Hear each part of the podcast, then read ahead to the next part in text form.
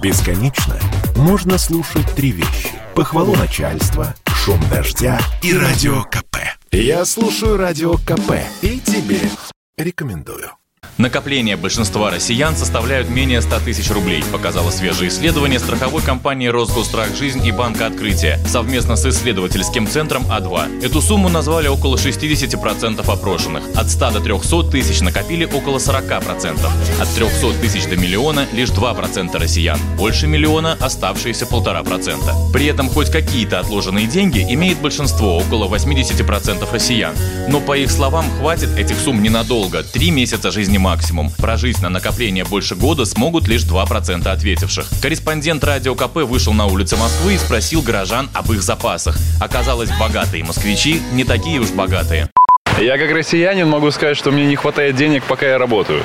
Если человек ушел с работы, ну, наверное, он должен позаботиться, ну, как минимум, наверное, о полугодовой какой-то подушке безопасности. Да, рассчитать, подумать об этом.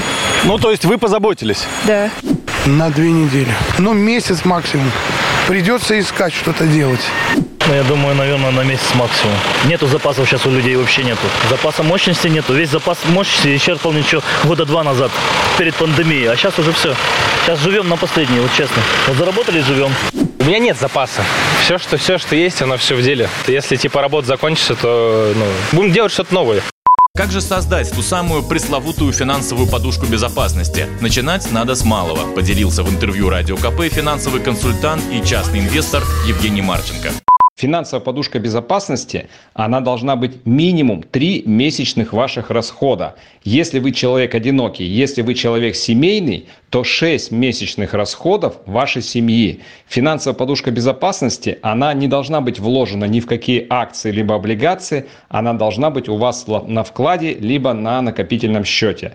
Чтобы ее накопить, самый действенный метод – это 10% от любого вашего прихода денег, зарплаты, либо это подработка, сразу же отложите. Пусть это 500 рублей, пусть это 300 рублей, это совершенно не важно. Вы должны накапливать первым делом финансовую подушку безопасности.